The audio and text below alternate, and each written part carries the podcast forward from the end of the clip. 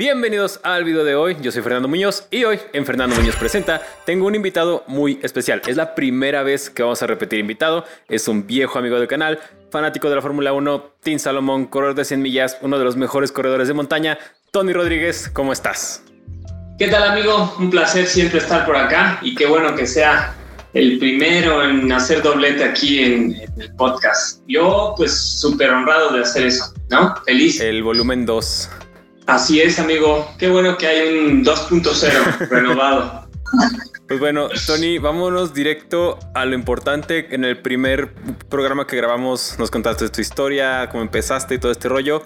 Pero ahorita lo interesante, y lo demás también lo fue, pero es las 100 millas en la Patagonia. ¿Cómo te fue? La verdad que fue una experiencia muy, muy padre haber corrido en Argentina apenas hace unos días. Eh, una experiencia que me deja muchísimo, muchísimo personalmente y como atleta.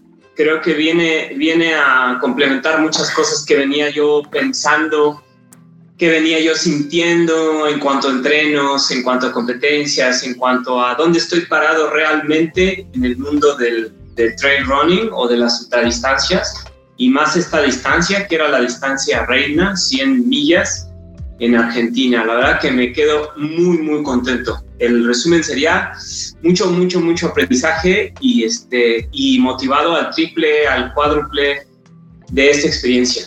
¿Qué, ¿Qué, diferencia notaste de tu primer 100 millas en el año pasado en Vía del Carbón a este?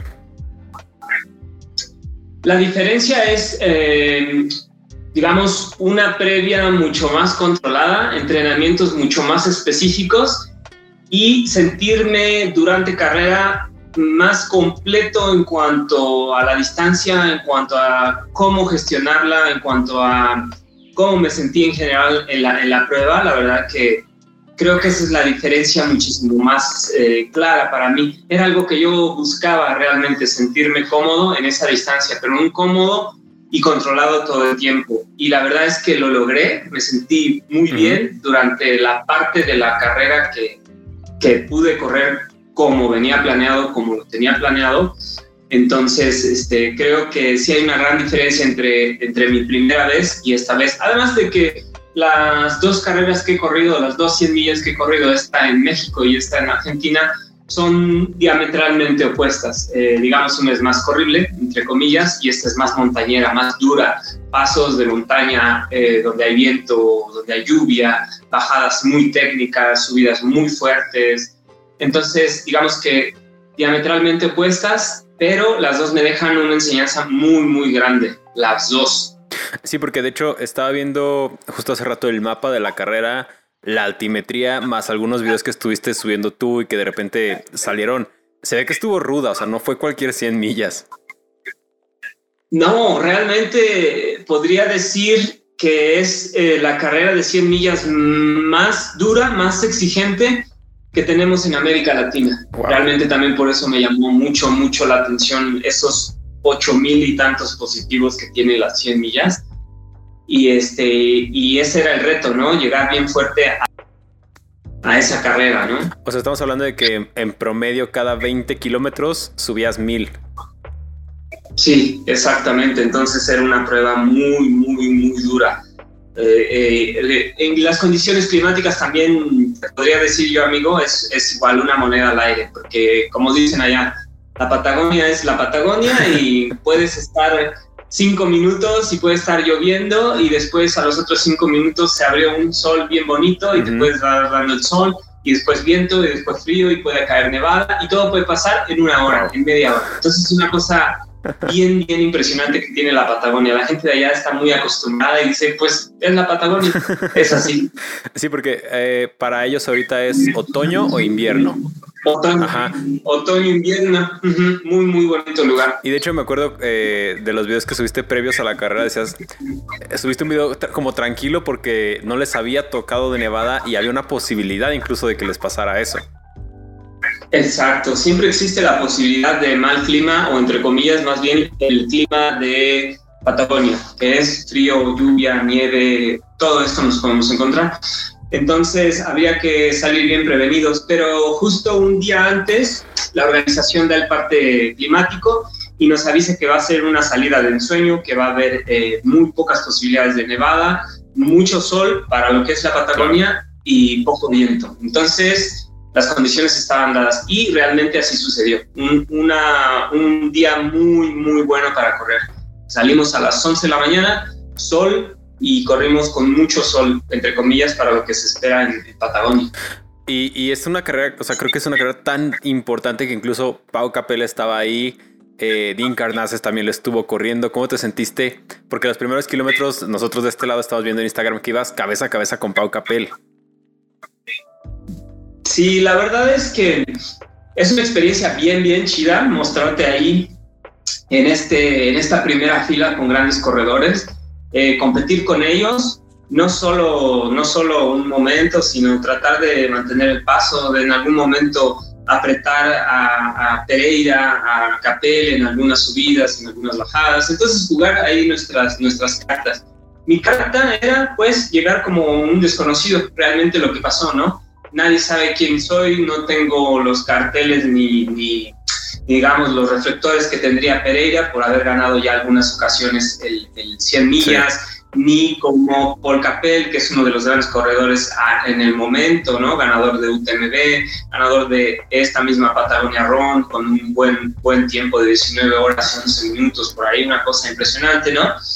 Entonces, creo que yo jugué a llegar sin que nadie me conociera y que mi entreno me pusiera junto a ellos, con ellos, y, eso fue lo que sucedió los primeros 100 kilómetros. Pues así es lo que pasó. Primeros 100 kilómetros, mi carrera va justo planeada como yo lo tenía en la cabeza, como lo tenía bien, bien pensado desde aquí de México. Y esos primeros videos donde hacemos la subida al Cerro Chapelco, donde llego primero, donde Paul Capel y Pereira y yo estamos en una estira floja todo el tiempo en estos primeros kilómetros, digamos, estaba bien presupuestado dentro de mi, de mi planeación de carrera. Entonces apostaste por ser como el underdog de que a lo mejor a nivel internacional todavía no resuenas tanto como sería aquí en México y pues dejaste que el entrenamiento hablara.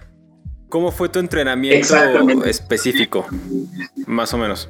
Eh, este, este es, muy curioso porque realmente me puse a estudiar mucho, mucho la ruta, a ver la altimetría, a ver los primeros 50 kilómetros que digamos que eran como los, el, inicio de realmente de la, de la prueba. Y yo pensaba mucho en esa subida, subida al Chapelco, en la bajada, en esos primeros 50 kilómetros. Y yo tenía muchas ganas que ahí me vieran. O sea, que ahí supieran que yo estaba como contendiente, que yo estaba metido con, con, los, con los punteros, que yo no era nada más correr 10 kilómetros, 5 kilómetros y salir en los videos primero y ya después desaparecer, ¿no?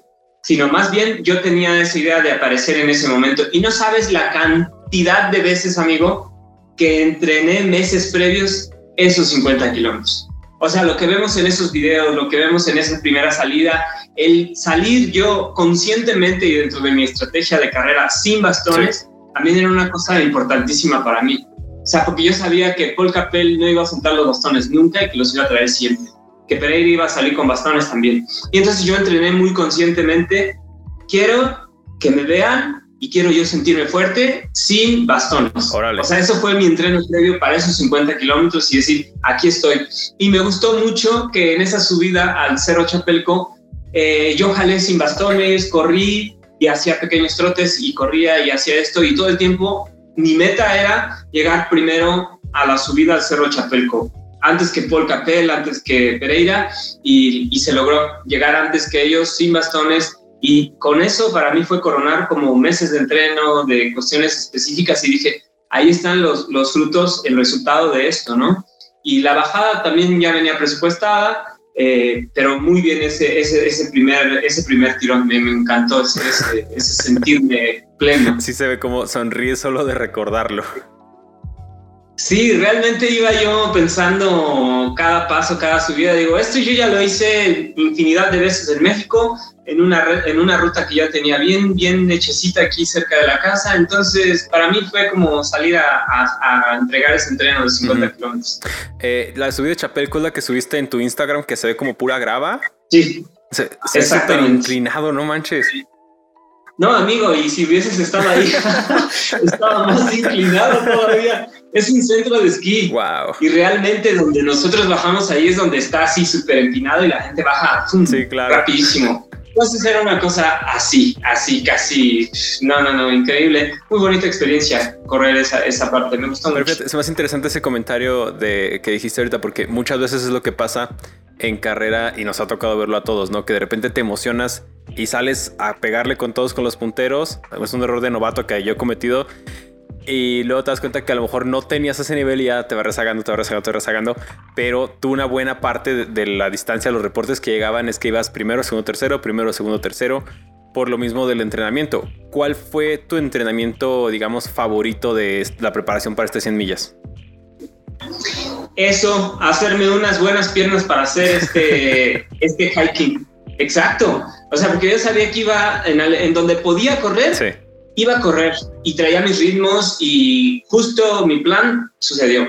Donde iba a bajar, iba a correr a esos ritmos y donde iba a hacer este tipo de hiking, este, lo iba a hacer con mis piernas entrenadas para eso y totalmente se me dio. O sea, te digo, ese tipo. Y digamos que ese video aparece al inicio por la cobertura y por todo esto, pero durante los, los 100 kilómetros que corrí a tope eh, era lo mismo. O sea, utilizar esas piernas de hiking y darle duro en las subidas y ya después las bajadas y todo. O sea, realmente me gustó mucho cómo, cómo, cómo me sentí, cómo ese entreno previo me funcionó muchísimo y todo el tiempo, digamos, iba en tiempo, en tiempo, en tiempo. No es una cuestión de que por querer estar ahí delante de Paul Capel a lo loco o delante de Paul Capel, eh, digo, de Pereira a lo loco, nada más por eso me aferraba, ¿no?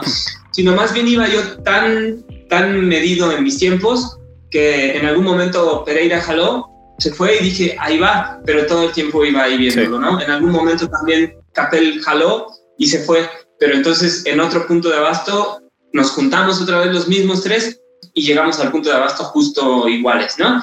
Entonces yo realmente iba bien, bien metido en mis ritmos, en mi tiempo, en mi estrategia de carrera y realmente nunca me enganché con ninguno de ellos a seguirlo o a seguir su ritmo. Yo más bien iba como en mi ritmo y mi, y mi propio ritmo, mi propio estimado era correr bajo ese, bajo ese tiempo y entonces los tres estábamos corriendo más o menos ahí como terminó la carrera, de 19 horas. Entonces yo tenía presupuestado 19 horas en, mi, presupuesto de carrera. Justo el comentario que te decía, o sea, no es que fueras compitiendo con ellos, sino que tu planeación sucedió que coincidió con el tiempo que tenían ellos, con el ritmo que iban corriendo.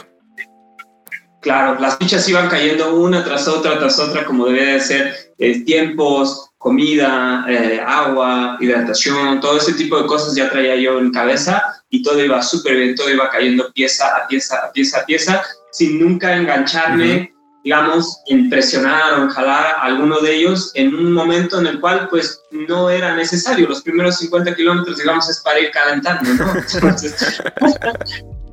sí, como para ir empezando. Claro, porque vas a acabar corriendo el triple de eso.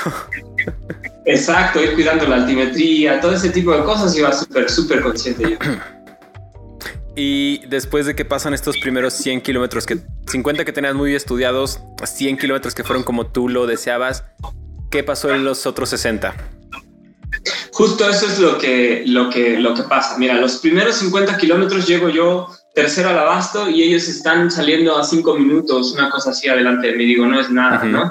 Entonces yo sé que a partir de ese momento voy a empezar a, a apretar un poquito más para alcanzarlos y todo el tiempo, todos los puntos de abasto, 5 minutos, 10 minutos, 5 minutos. Entonces todo el tiempo está ahí, ¿no? Yo sé que en, en cualquier momento los voy a conectar, los voy a ver y a partir de eso voy a, voy a, voy a prenderme y voy a jalar bien duro los últimos 50 kilómetros. Esa era la estrategia. Cerrar duro esos últimos 50. Los 100 están súper bien y entonces sucede que a partir de los 100 kilómetros estoy haciendo una subida fuerte eh, ahora no recuerdo el, paso, eh, hace cuenta como en el lista, ¿no? Muy fuerte el viento, la, noche, todo este tipo de cosas, bajo, una bajada muy técnica, bien bonito, chido, llego al abasto, paso el abasto y me dicen, justo van saliendo, justo van allá, ¿no? Entonces yo digo, súper bien, entonces voy bien, voy excelente como reloj, este, así. Y salgo de ese, salgo de ese abasto y comienzo a correr y empiezo a sentirme un poco raro. ¿Qué kilómetro era? Eh, raro, Perdón, ¿qué kilómetro era? eh, es saliendo del kilómetro 100. Ok. No, recuerdo, no recuerdo bien el paso, el nombre de esto, pero esto- entonces salgo de ese, de ese abasto y, y- y empiezo a sentirme raro. O sea, raro, aún no, no, no, no puedo definir realmente qué fue eso, cómo me sentí. Pero entonces eh, siento mis piernas al 100. Hidratación y comida vengo al 100. Abrigado vengo bien abrigado porque también es ese, un, atenuante, ¿no? Perder calor Claro. y no darte cuenta. Entonces todo el tiempo cuidé mucho ese tipo de cosas. Por eso es que en Cerro Chapelco subo con rompevientos y ellos suben sin rompevientos. O sea, desde antes cuidando mucho esos detalles. Ah, y entonces, no sé qué pasa, se cuenta, amigo, justo la analogía que tengo ahorita y que he estado contando mucho es como cuando tienes un auto, Ujú. está encendido y lo apagas. Y así pasó. Sí. No te sé decir realmente qué fue, porque las piernas estaban ahí, no me dolían, no estaba cansado, venía comiendo bien, venía bien hidratado, venía bien abrigado Ajá. y simplemente fue un parón total. O sea, un parón en seco que no supe qué fue y por más que mi cabeza me decía, dale, tienes piernas, corre y, y, no- y no, no, no, no, no, no pude, no pude conectar ese, ese. Y entonces esa sensación se quedó ahí y poco a poco veo cómo los corredores que venían, los grupos de corredores que venían detrás de Sí. mí, comienzan a pasarme. ¿Todo bien? Y pues yo en, en el calor del- de, de esto, de la competencia, digo, sí, todo bien. Y intento seguir y no da. Y no. Y no da. Y, y hace cuenta que como cuando le haces al coche que quieres encenderlo, encenderlo, Como le encenderlo. pasó a Max en las No. primeras carreras ahorita. Sí, justo. que se queda la máquina ahí parada coche y dice, dices, oh, "Bye". oh". Exacto. Pero lo más raro de todo, amigo, y que no logro todavía pensar en, en claro, en frío. No sé qué fue, porque comida, hidratación, frío, equipo, todo eso, piernas, todo eso iba al 100, y realmente no, no logro descifrar qué, qué, qué, fue, qué fue eso. Motivación, motivación iba a tope. Claro. Yo sabía que todos los mexicanos estaban ahí y era bien chido llegar a cada paz, a cada punto de control y que dijeran, ¡eh, mexicano, ya llegó un mexicano! y yo sabía que había un buen de comentarios de gente que estaba ahí, venga México y así, y entonces eso me llenaba a mí de mucho power, Sí. ¿no? Y, y- y para mí sigue siendo ahorita indescifrable ese, ese apagón que me pasó en el coche. No, no, no, logro, no logro solucionar todavía eso, no logro. Entonces, a partir de eso, veo cómo la carrera se empieza a ir, cómo los tiempos se me empiezan a alargar, Ujú. y cómo los contendientes los, me empiezan a pasar, me empiezan a pasar. Y entonces llega un punto en donde digo, ok, la carrera ya se fue por la borda, ¿qué hago? ¿Abandonar o seguir?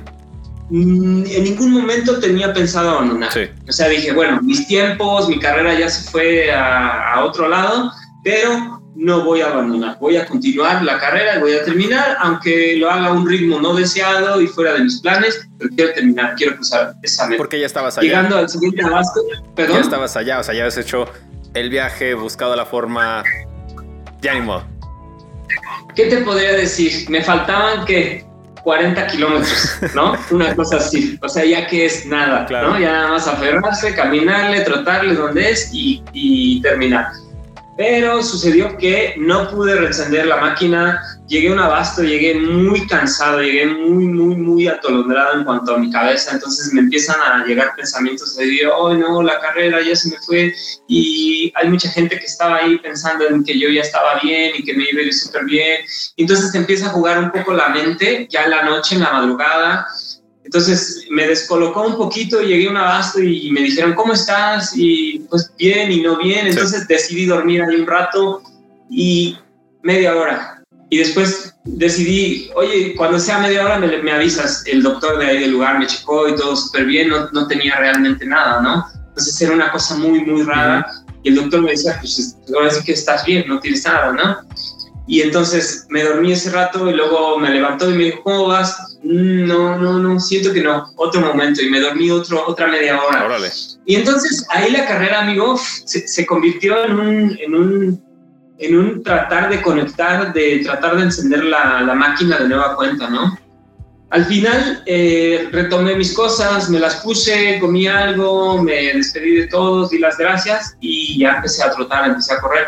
En ese momento ya la distancia de 110 kilómetros ya se había unido con nosotros, entonces ya había muchos corredores y entonces había que estar pasando unos a otros y seguí, seguí cavando, seguí metiéndole, pero realmente nunca volví a conectarme, nunca volví a, a sentirme. Llegué a otro paso y, y, no le encontré este, ya la fuerza mental para seguir, la conexión, no sé qué pasó en mí, que mi cuerpo nunca, nunca volvió a encenderse, ¿no? Yo sabía que las piernas estaban ahí y fue un momento en el cual dije, ya, ok, tengo que escucharme, tengo que hacerle sentido a esto, algo me está diciendo mi cuerpo, el momento, el lugar, creo que ya, hasta aquí lo voy a dejar.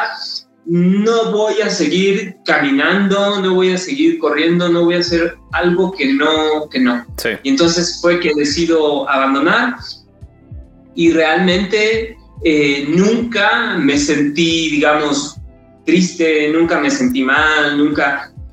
¿Sabes que es algo muy raro que nunca me había pasado? Que, que me sentí muy fuerte, muy seguro de ese abandono. Yo sabía que estaba haciendo exactamente lo correcto y que esto me estaba enseñando algo muy grande. Y al otro día también nunca me sentí aguitado. Mi esposa Mon, mis amigos, gente muy cercana estaban como muy preocupados y siguen muy preocupados, te podría decir, por cómo es que yo tomé ese, ese DNF, ¿no? Ese, ese no terminar la carrera el abandono, exactamente. Y la verdad que te puedo decir que ese abandono, no sé, es raro, pero podría decirte que a mí me da una fuerza tan grande, amigo, me hace sentirme el doble de motivado, saber dónde estoy, quién soy, a dónde puedo llegar y qué es lo que me falta hacer. O sea, porque como bien lo dije en algún post y en algún momento previo a la salida argentina, siempre existen más posibilidades de no terminar un ultra, de no terminar un 100 millas a terminarlo, ¿no? Y, y, si tú supieras la, la, el, boost que me ha dado este no terminar, o sea, pero en la cuestión positiva, porque justo ya lo hemos hablado tú y yo, amigo, o sea, la cuestión es cómo enfocas las, las, cosas que te pasan en la vida. Y creo que este no terminar a mí me da un subidón de energía, de confianza, de saber que yo puedo estar ahí peleando, que yo puedo estar ahí arriba, que yo tengo eh, las capacidades físicas, mentales, el apoyo, la gente, todo, para estar en esos lugares. Porque realmente yo nunca había podido sentir ese nivel, digamos, ese nivel europeo, ese nivel en Estados Unidos, ¿no? De las grandes carreras que te encuentras a grandes figuras y grandes corredores. Y entonces siempre estaba como la cosa en mi cabeza de, ¿podré? Tendré las capacidades eh, para poder correr con esa gente que yo admiro, que yo veo en videos que digo, son unos animales, ¿cómo pueden correr así? El TVB, ¿cómo pueden hacer eso? ¿Cómo tienen esas piernas? Y fíjate que estando ahí me di cuenta que, que, Tony tiene potencial. O sea, que yo, que yo sí me la tengo que creer, ¿no? O sea, que como mexicanos hay que creernos lo que yo les decía muchas veces, de que en México hay potencial, que somos buenos, que hay grandes corredores y, no queda más que aceptar esa, ese no terminar, pero con una cuestión positiva grandísima, amigo. Muchas cosas que mejorar, muchas cosas que yo vi que puedo mejorar, que puedo hacer mejor, que, que, me pueden hacer mejor corredor. Entonces yo estoy al triple de motivado. Si estar en Villa me motivó a meterme a este mundo de las ultradistancias, el haber ido a competir y estar allá en ese lugar, me motivó al cuádruple, al quíntuple. O sea, no sabes la motivación en la cual estoy yo. Y entonces es lo que yo le he estado diciendo a toda mi, a toda mi gente, a todos mis allegados, que yo estoy, al contrario, súper motivado. No me dio para abajo, o sea, más bien arriba. Me colocó, me dijo quién soy. Fíjate que me, acordé mucho de una frase de James Cameron, el director de Titanic y Avatar y todo eso, eh, que él decía que, que sueñes alto, o sea, que sueñes tan alto que incluso si fallas, fallas arriba eh, de, donde empezaste. No, o sea, un DNF que podríamos pensar y que técnicamente es una falla, resultó que ve hasta dónde te llevó. Claro, claro, amigos, es un super boost para mí. Me coloca, me dice quién soy, dónde ando, si puedo competir, si no puedo competir, si puedo estar ahí, qué hace falta eh, mejorar, qué, hace, qué ya tengo pulido, qué ya tengo bien. Entonces, y, realmente yo soy un bebé. O sea, yo me considero todavía un novato en las ultradistancias. Es tu segundo 100 millas. O sea, es mi segundo 100 millas. De contra quién estabas, claro. Exactamente, realmente yo cuando me paré en, en, meta, se siente tan chido, tan bonito, amigo, estar en meta con ese tipo de monstruos, de corredores y saber que tú puedes estar ahí, saber que tú puedes competir, saber que tú estás representando a, México, a los mexicanos, saber que, que, que, una cosa tan bonita, amigo, eso, nadie me conocía. Era algo bien chido, o sea, solo mi amigo Matías, con el cual llegamos a San Martín y, se portó de lujo, Mau, y algunos amigos chilenos y argentinos que teníamos por ahí que nos conocían. Pero realmente que llegar a la meta y que, que por Capel voltee y te vea a ti, tú estar ahí, este, concentrado y sabiendo que ahí está él, pero yo, mi poker face, duro, concentrado, mi carrera, sea quien sea, yo estoy a mis ritmos, a mis tiempos, a todo. Es una sensación bien bonita, amigo. La verdad es que se vivió algo muy, muy grande allá en, San Martín de los Andes. Esta carrera junta gente muy, muy buena. Sí. Muy, muy buenos corredores de, de América Latina y saber que tú estás dentro de ese póker y, que puedes pues, este, experimentar ese tipo de cosas, pues te llena la cabeza de ilusiones, ¿no? Y, las piernas este, al 100. Y era bien chido llegar a los PAS, a los puntos de control, y nadie me conocía y de repente... Tony, eres Tony de México, mexicano, mexicano, venga, eh, vamos, México. Y entonces conforme pasaba el tiempo, la transmisión le iba diciendo a los que iban viendo la transmisión quién era yo. Era el mexicano. Tony Rodríguez. Es Tony, venga, Tony. Y México, venga, México, el tequila, los tacos y cosas que la gente me empezaba a dedicar. Era bien chido porque era un desconocido y poco a poco, conforme pasó la carrera, todos me iban conociendo, todos iban sabiendo quién era, todos sabían que México, eh, Team Salomon México, cosas de ese tipo que la misma carrera fue creando. En algún pas, amigo, en algún punto de control, voy saliendo y todos, bravo, venga, México, mexicano. Y alguien me grita con su acento de Argentina, venga, güey, échale, güey. ¿No? Me paré, amigo, neta, me paré, volteé y me... De risa, neta, me morí de risa, les dije, venga, cabrones, gracias, reyes, y así.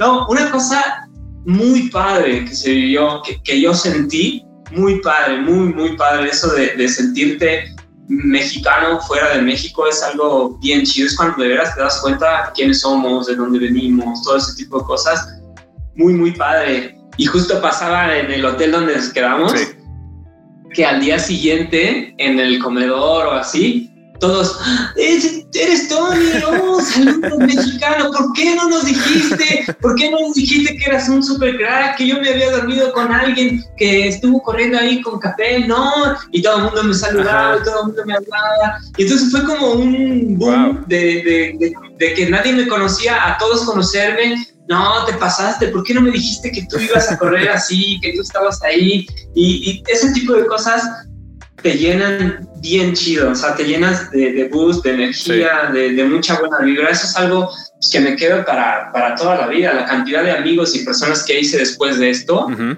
no tienes una idea. Es que creo que quizá eso mismo fue lo que te ayudó y que hace que no te sientas mal de lo que pasó, ¿no?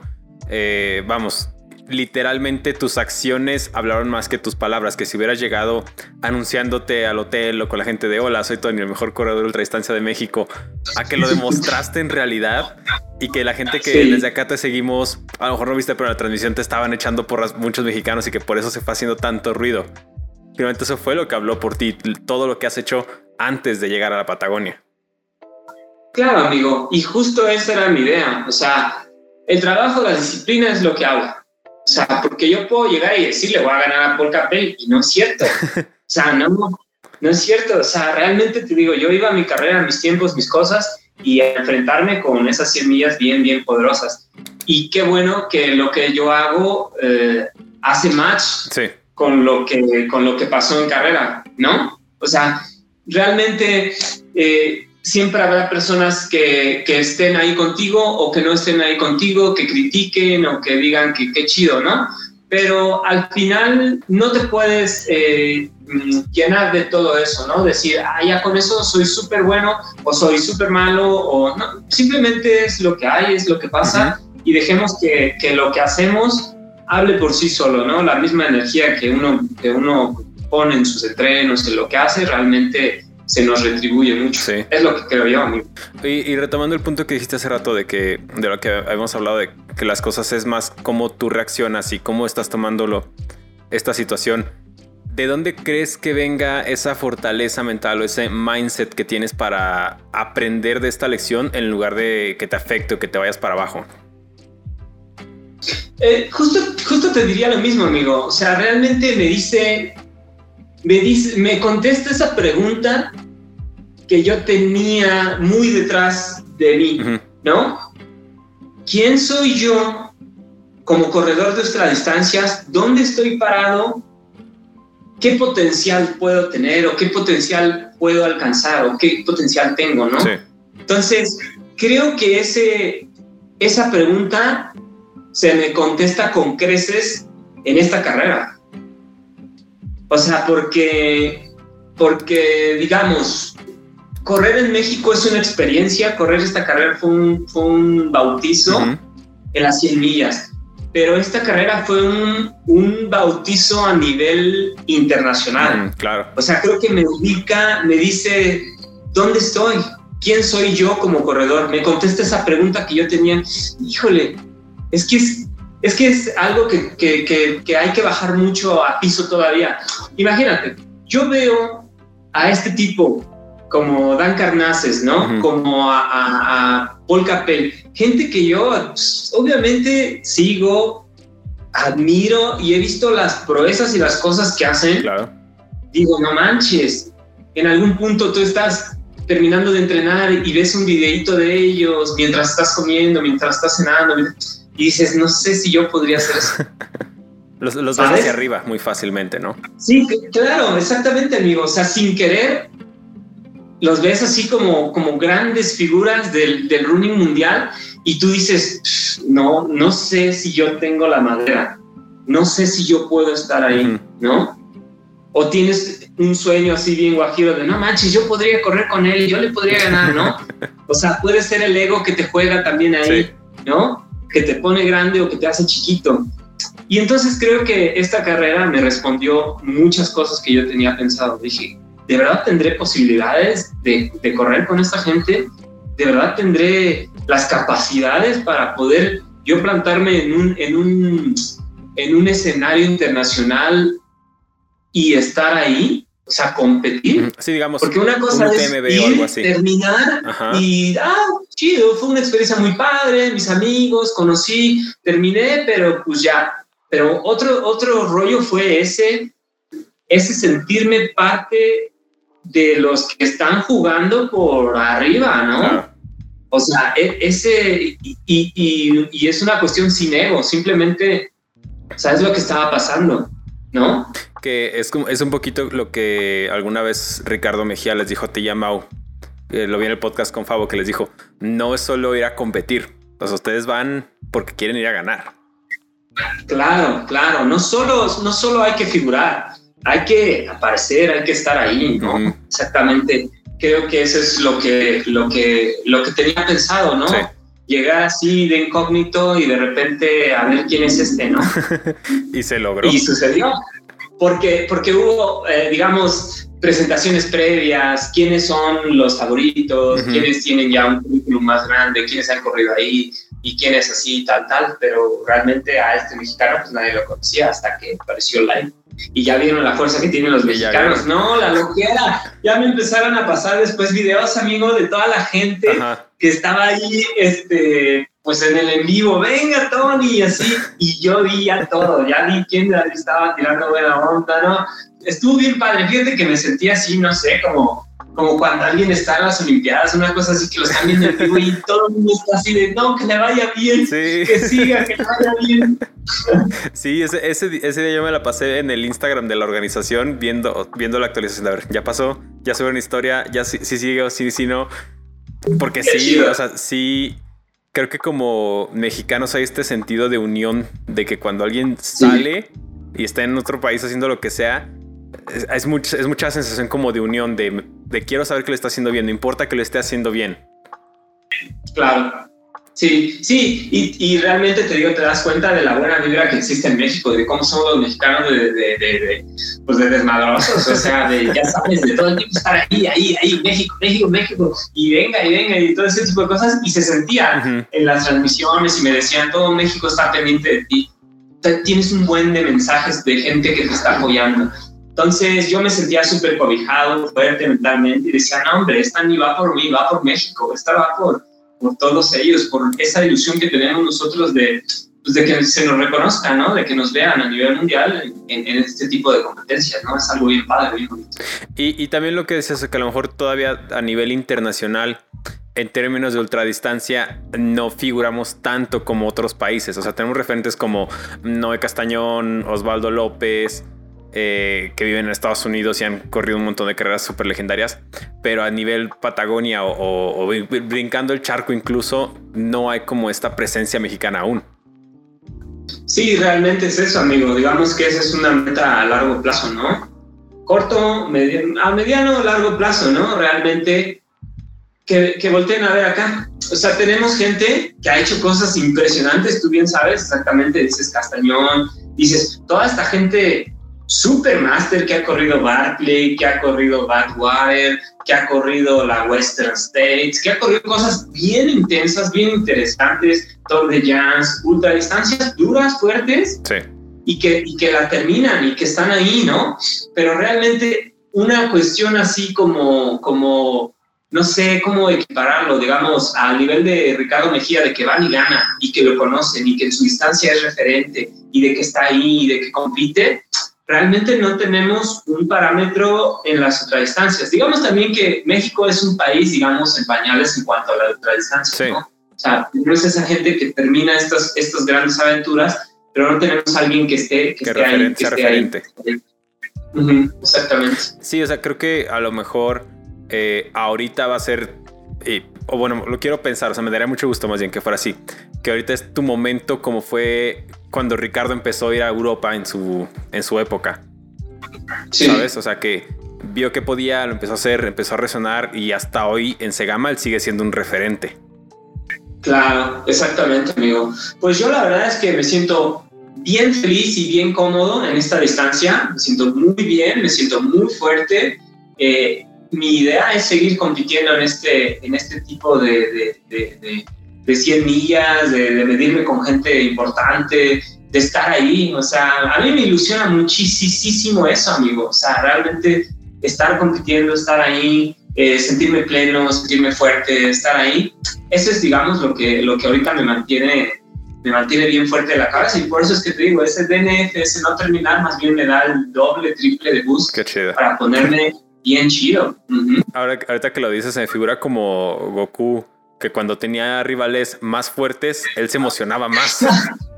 claro, no manches, estoy súper emocionado, por eso te digo, estaban muy preocupados por mí, ¿no? Porque no había terminado, porque este tipo de cosas, igual mi esposa, ¿no? No, este, no, no, pero al contrario, ya me vieron y, y estoy ilusionado, amigo. Estoy súper ilusionado, súper contento, bien feliz, pensando qué es lo que viene, qué es lo que hay que hacer, todo ese tipo de cosas. Es que estás de acuerdo que si imaginemos, ¿no? El peor escenario, que en el kilómetro 100 cae una nevada súper fuerte y se cancela la carrera, hubieras quedado en el podio.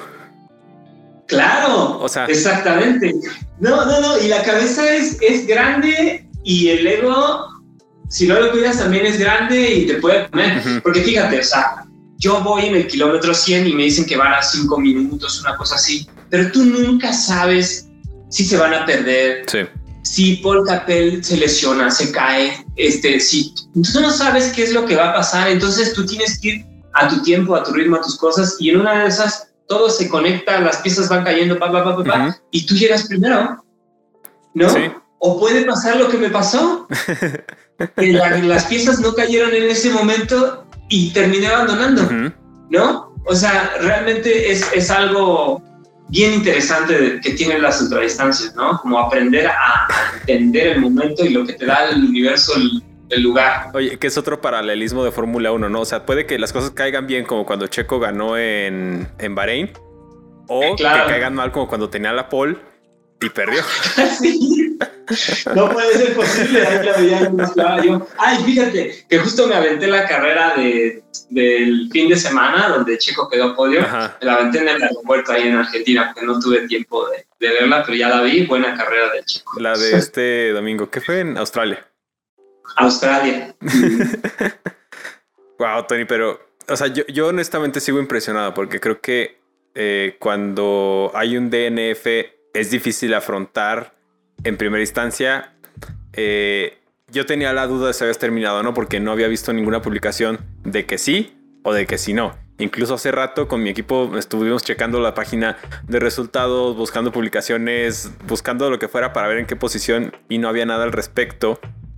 Y, y creo que lo supiste afrontar. O sea, muchas veces cuando no terminamos, y más en este caso que no supiste qué fue y que es que hasta ahorita no sabes qué fue, no. Eh, creo que es muy. O sea, creo que si de por sí, y te lo digo corazón, lo que habías hecho ya era admirable deportivamente. Creo que la manera en la que afrontaste esto es muy admirable, pero ya del lado humano, que de repente se nos puede olvidar. Sí. Sí, sí, amigo.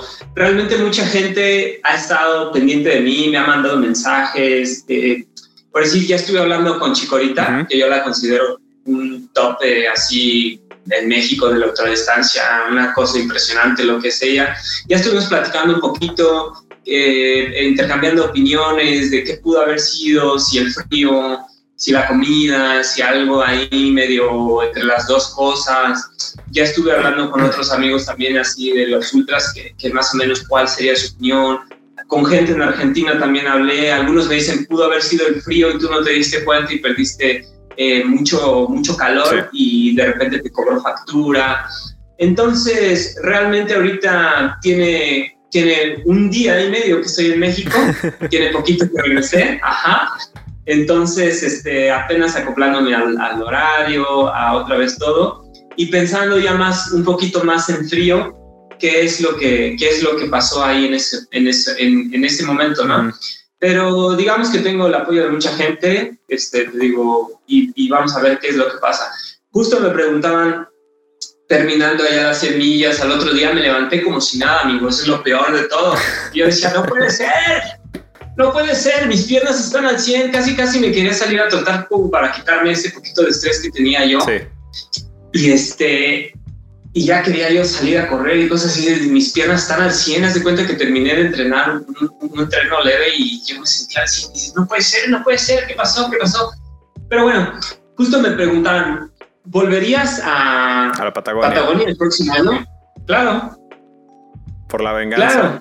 La revancha. Pues fíjate que, fíjate que ni venganza ni, ni, ni revancha ni nada, simplemente tengo ganas. De hacerlo. Tengo ganas de terminar tengo ganas de hacer un buen papel, tengo ganas de, de llegar y, estar bien, tengo ganas de eso. Porque muchos me preguntaban que si vos venís el próximo año, pues sí, sí, sí, tengo muchas, muchas ganas de regresar allá, me gustó mucho el lugar, la gente, la comida, este, el ambiente, la carrera es dura, pero es muy linda también. O sea, desde ahorita ya, ya estás dando la exclusiva de que va a haber segunda vuelta a la Patagonia. Ah, claro, Patagonia 2.0. Sí, voy a llegar como mejor persona, mejor, este, como mejor corredor, entonces sí, seguramente sí. Que a lo mejor puede ser eso, ¿no? O sea, que, literalmente apenas estás agarrando señal de todo lo que fue y a lo mejor con la reflexión y el pasar de los días vas a, a lograr, digamos, hackear esa, esa falla de, que, de que se te fue el motor. Seguramente, seguramente, amigo, seguramente. Tiene que haber una respuesta a eso, no puede ser una cosa que no, que no tiene solución o respuesta más bien hay que, hay que pensar qué fue, ¿no? Y tenemos mucho tiempo, tengo mucho tiempo.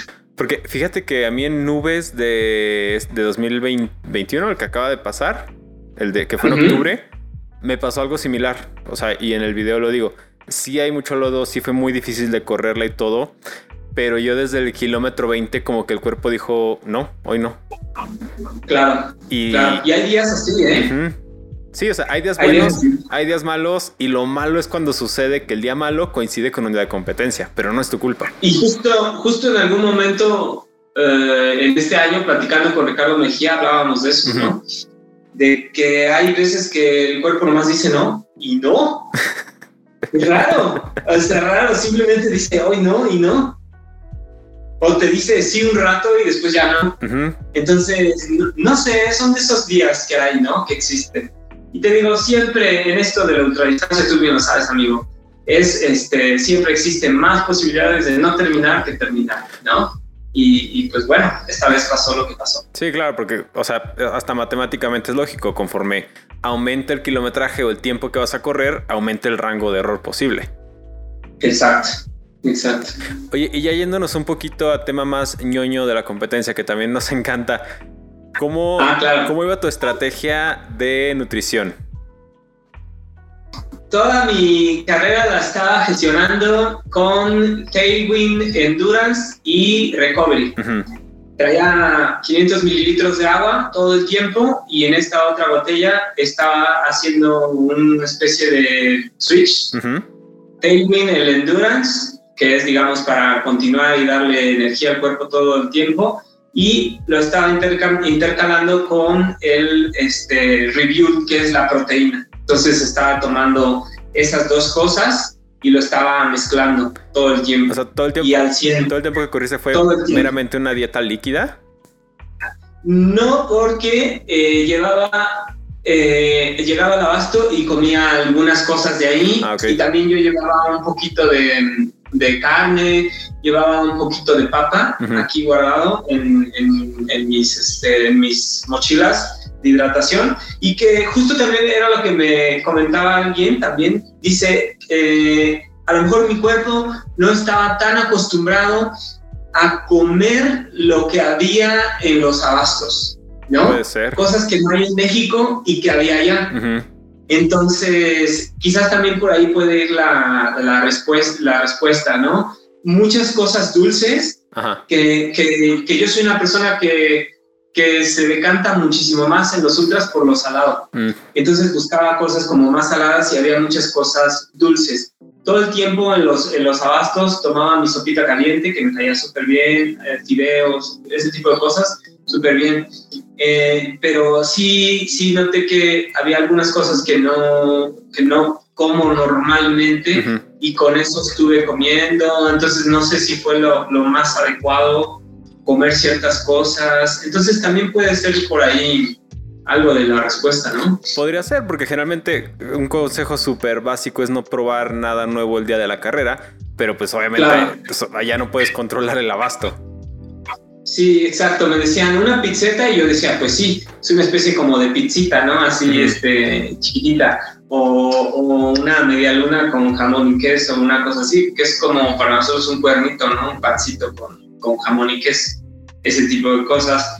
Eh, fruta, había un buen, había muchas, muchas cosas, una gran variedad de cosas que de repente ni sabía qué, comer. Tampoco es que, que estuviera muy, muy a expensas de los abastos, sino más bien yo traía, te digo, mi estrategia casi al 80% de alimento líquido, porque ya lo había probado mucho y creo que en, ningún momento me sentí falta de energía. Oye, ¿y los ritmos cómo los vas planeando en una carrera tan larga? Eh, es que, a ver, depende, depende la inclinación y, el, el, terreno. Por decir, en esa subida de Chapelco era, aplica tus hiking legs que traes pensando ya desde hace mucho tiempo. Entonces ya, ya sabes cuál es, digamos, el ritmo cómodo en el cual vas a estar pudiendo, pudiendo caminar de esa manera. Y la bajada lo mismo, un ritmo cómodo puede ser, si, no, si está peloncito, si está así, puedes estar bajando un 3.30 a 4, 4.15, ¿no? O sea, la bajada del Cerro Chapelco más o menos anduvo por ahí, 4.15. Y yo bajé a, a ese ritmo en camino ancho cuidando todo el tiempo 4.15, 4.20, 4.5, una cosa así. Y Pereira y Capel jalaron un poquito más rápido. Ponle tú que hayan bajado a 4 el, kilómetro. La bajada. Y yo más bien dije, no tiene caso, no tengo por qué destrozar los cuadros ahí, hay un buen de carrera, entonces vamos a correr eso. Los planos los puedes estar corriendo a 5, 5.15, depende, ¿no? Si está muy ondulado, depende de todo ese tipo de cosas. Entonces, más bien los ritmos los vas, los vas sintiendo, ¿no? Tú, sabes que no, no, no, puedes ir más lento de eso, no puedes ir más rápido de eso. No sé si me explico, ¿no? Para mí ya es como un poquito más normal decirte, ah, pues es que voy a mi ritmo. O sea, sé que no tengo que presionar de más, pero sé que no tengo que bajar ese ritmo, ¿no? O sea, es eso lo, que, intento explicar. O sea, no es como que, como vamos en los, maratones que te dan una tablita y tienes exactamente en qué kilómetro, qué paso, sino que más bien tienes un rango de ritmo según la parte en la que estás corriendo. Exactamente. Aparte tiene que ver mucho con la planeación de carrera, ¿no? Eh, ya sabía yo uh, dónde tenía que apretar, dónde no, dónde venían los pasos fuertes, dónde venían las bajadas fuertes, dónde había que guardar piernas, dónde sabía que hacer ese tipo de cosas, entonces ya lo tenía muy, muy en la cabeza, ¿no? Muy, muy presente. Que digamos, eh, estos dos corredores, Pereira y Capel, pues ya habían corrido la ruta, ya, ya ellos saben mucho más en, en vivo, in situ, cómo es ese terreno. Y yo imaginaba nada más las subidas y las bajadas y así, ¿no? Y el terreno. Pero digamos que una ventaja más es conocer por dónde ya voy a pasar. Sí, claro, ya. Ellos, digámoslo, ya corrían como locales y tú como visitante. Exactamente, exactamente. Entonces yo iba un poquito más precavido, ¿no? Cuidando mucho las piernas, porque tú sabes, alguna caída ah, te puedes torcer, algo así, y la carrera también se echa por la borda y no tiene caso perderla a los 60, 70 kilómetros. O como dices, o sea, si estás en, el, en la primera etapa de la carrera, no tiene caso deshacerte los cuádriceps bajando por alcanzarlos cuando sabes que te queda mucha distancia para jugar con esos ritmos y sabiendo que estaban a 5 o 10 minutos de mí, no, no tenía ningún caso. Entonces, en tu preparación tuviste mucho hiking. Mucho, mucho hiking, mi amigo, una ruta de subir y darle con todo. O sea, aventarme 800 positivos en 3 kilómetros. ahí en Sierra de Guadalupe. Sí, sí, sí. Y hacer ese entreno 20 kilómetros. Entonces, juntar un desnivel positivo bien considerable. Subir, bajar, subir, bajar, subir, bajar, dale. Eso. Algunos entrenos también en asfalto de mucho tiempo, de 30 kilómetros, de 40 kilómetros. O sea, buscando mantener siempre un ritmo constante para una distancia tan larga. Hacer repeticiones también eh, con, con, con, con este estilo de caminar y correr. Muy útil para otra distancia. correr, caminar, correr, caminar, correr, caminar. Entonces, romperte el ritmo, romper eso y entonces que tu cuerpo esté acostumbrado a hacer eso y después aplicarte en, una bajada a un ritmo determinado. Entonces yo, como ves, estuve bien entretenido, bien ilusionado haciendo mis entrenos y mis loqueras y me gustaron y me funcionaron y veo que están bien y puedo pulir un poquillo algunas cosas que hay. Porque aparte te lo tuviste muy en secreto, o sea, todos en Instagram de repente nos veíamos, ah, mira, lleva tres horas ahí tepado en la sierra, ah, mira, hoy hizo calle, pero no quedaba claro para qué hasta el live que hiciste hace como un mes, ¿no? Más o menos. Sí. Que fue que soltaste la bomba.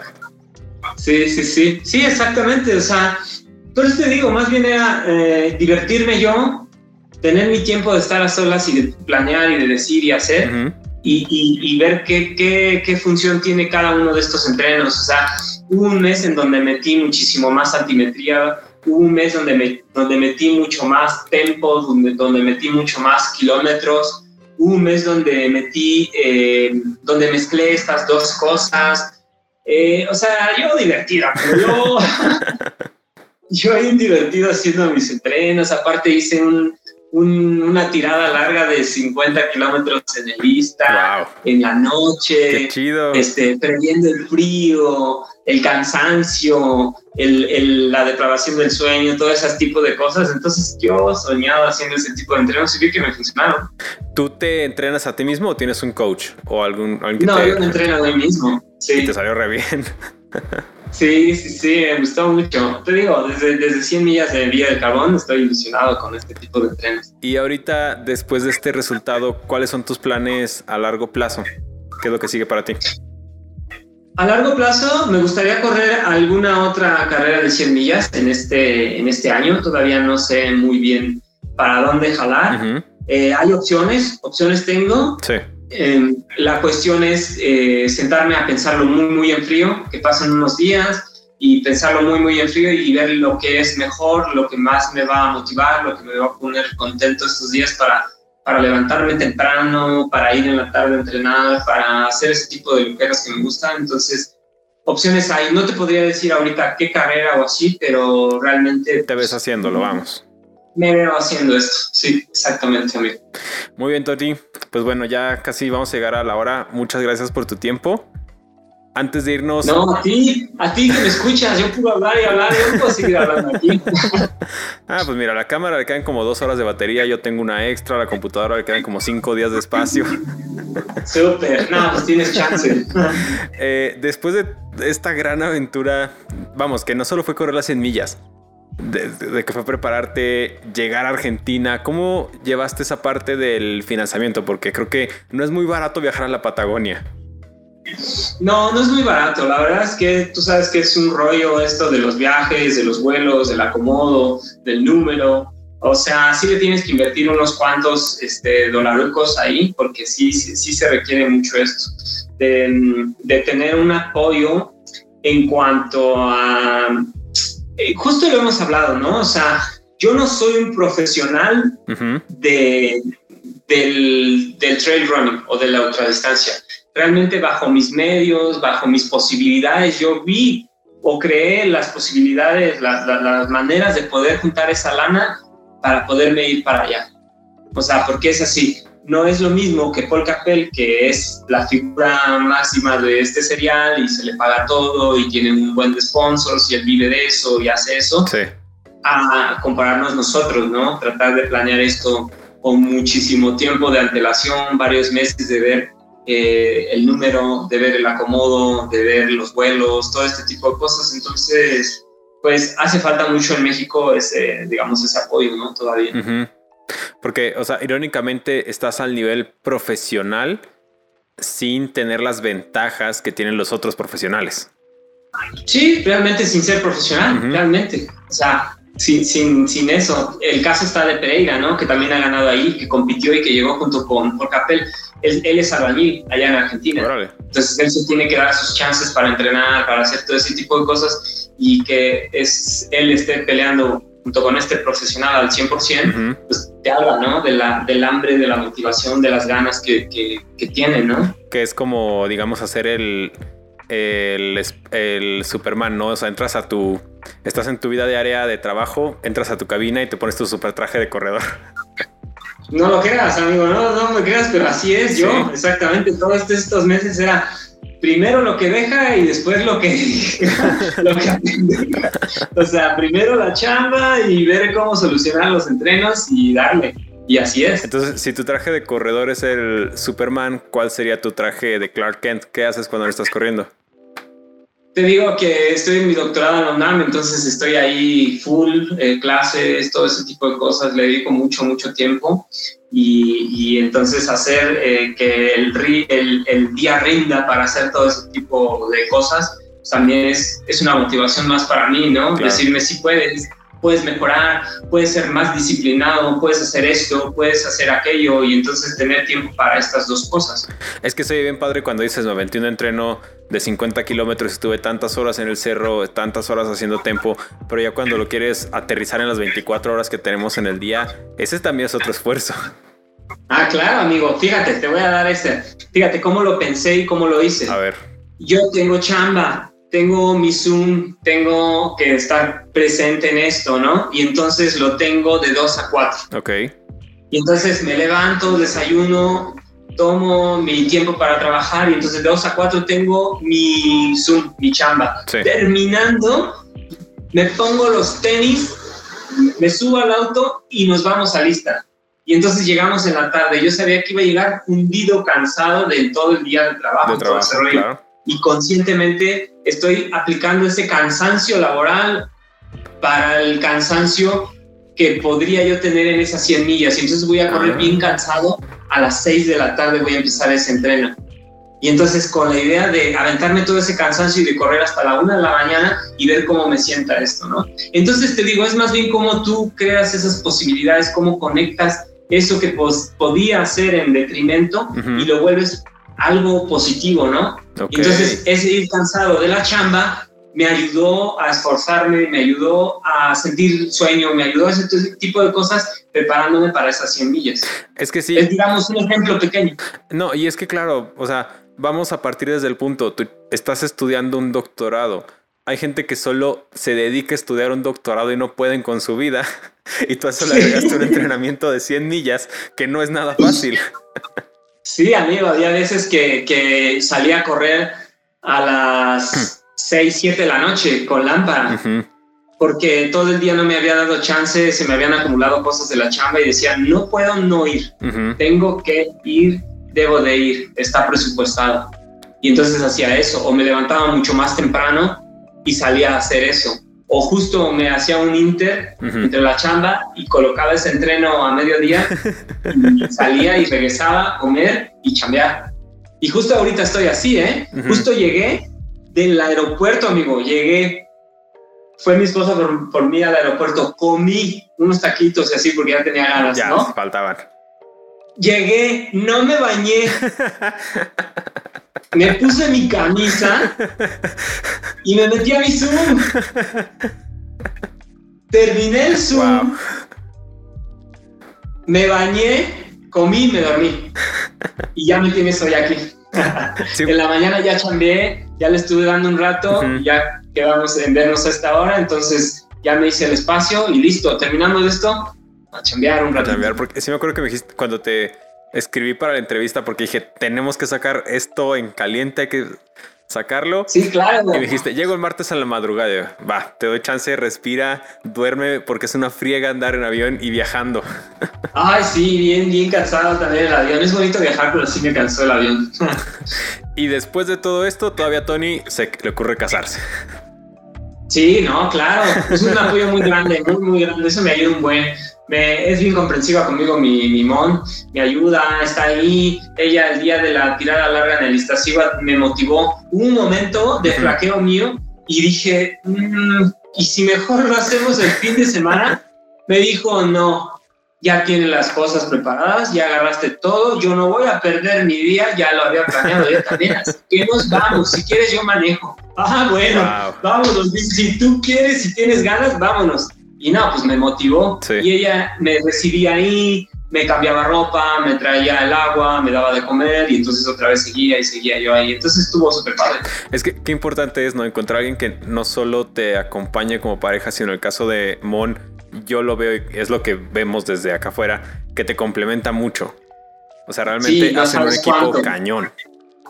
Claro, no, no, no sabes cuánto a veces sacrificamos tiempo de los dos eh, eh, energía también de los dos, porque no sabes qué cansada está ella ahorita, fundida también, de tanto estrés, de tanto estar ahí. No me imagino qué es sentir es, es, eso de, chale, está corriendo y se perdió él y cuatro o cinco horas no sé nada de él. Y está en otro, país. del mundo.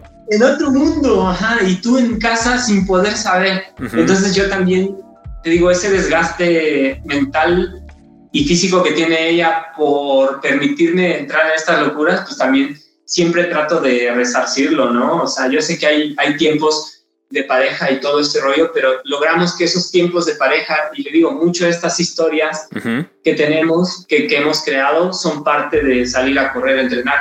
Aquella vez en el Vista siguiendo con la misma, eh, digamos, la misma tónica, sí unos coyotes se me aparecen a mí en la noche y están ahí aullando y todo y ella los escucha cuando yo salgo pero ella tiene otra anécdota de cuando me está esperando me está preparando comida hay también uno por ahí un zorrito un, coyote que está ahí queriéndose comer la comida de ella no mientras, ella está tomando fotos a la Vía Láctea mientras ella está haciendo cosas este, entonces unimos esas, esas partes y creamos anécdotas para nosotros, para la relación a futuro, todo ese rollo. O sea, encuentran esa cohesión que funcione para los dos. Y me acuerdo, no creo si fue un libro o una entrevista que de Emily Fosberg que decía, es que para Killian es bien fácil, disparan, él se va a la meta y corre, pero yo me quedo aquí esperándolo sin saber dónde está o qué le esté pasando en la ruta.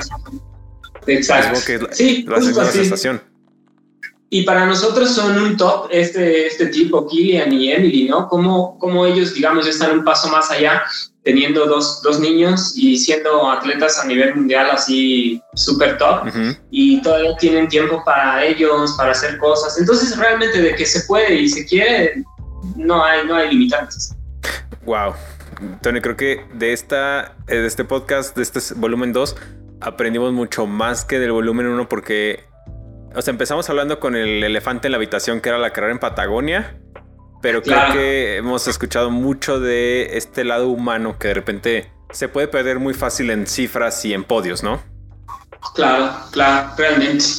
Sí. Eh, Los podios al final, amigo, no dicen nada de uno. O sea, al final es lo que te llevas, el viaje, la experiencia, ese sentir el cariño de la gente, de los mexicanos, de, eso es lo que te llevas realmente.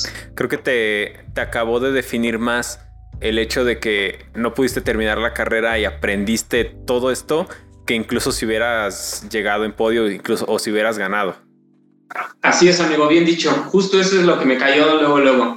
Esto me define, me dice quién soy, qué soy, más allá de haberme subido al podio. Creo que esto me hace más fuerte, me hace mejor persona, me hace motivarme muchísimo más, me, me coloca, me dice quién soy, todo. Wow. ¿Algún consejo o algo que quieras decir para despedirnos a los que están escuchando? Pues eso que estamos diciendo, tratar de compaginar la vida diaria con el entrenamiento y todo esto y no creer que los podios nos definen o que somos o qué es lo que, lo que, lo que dice la gente o no dice la gente de nosotros. Más bien eso es eh, secundario este, nosotros estamos aquí para ser mejores personas, para disfrutar de lo que hacemos y lo que hacemos es correr, entonces vamos a disfrutar de eso. Perfecto, Tony. Muchísimas gracias por haber estado con nosotros y gracias por haber visto este video, esta súper interesante entrevista de todo lo que pasó en Patagonia. Aquí en la descripción te dejo las redes sociales de Tony por si no lo conoces, por si quieres saber más de él o quieres hacerle preguntas, ahí lo molestas en sus mensajes. Ya sabes que yo soy Fernando Muñoz, Corre Corre en todas mis redes sociales, Facebook, Instagram y Strava. Nos vemos en la próxima aventura y recuerda, no te asustes. Y corte.